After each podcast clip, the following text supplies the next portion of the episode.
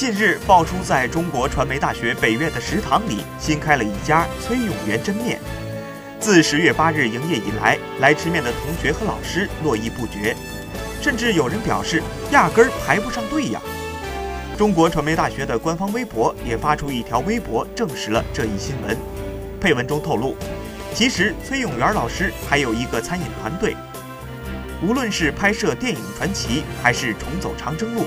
这个炊事班一直跟随保障。如今崔永元把炊事班搬到了母校的食堂里，引得很多同学纷纷来打卡。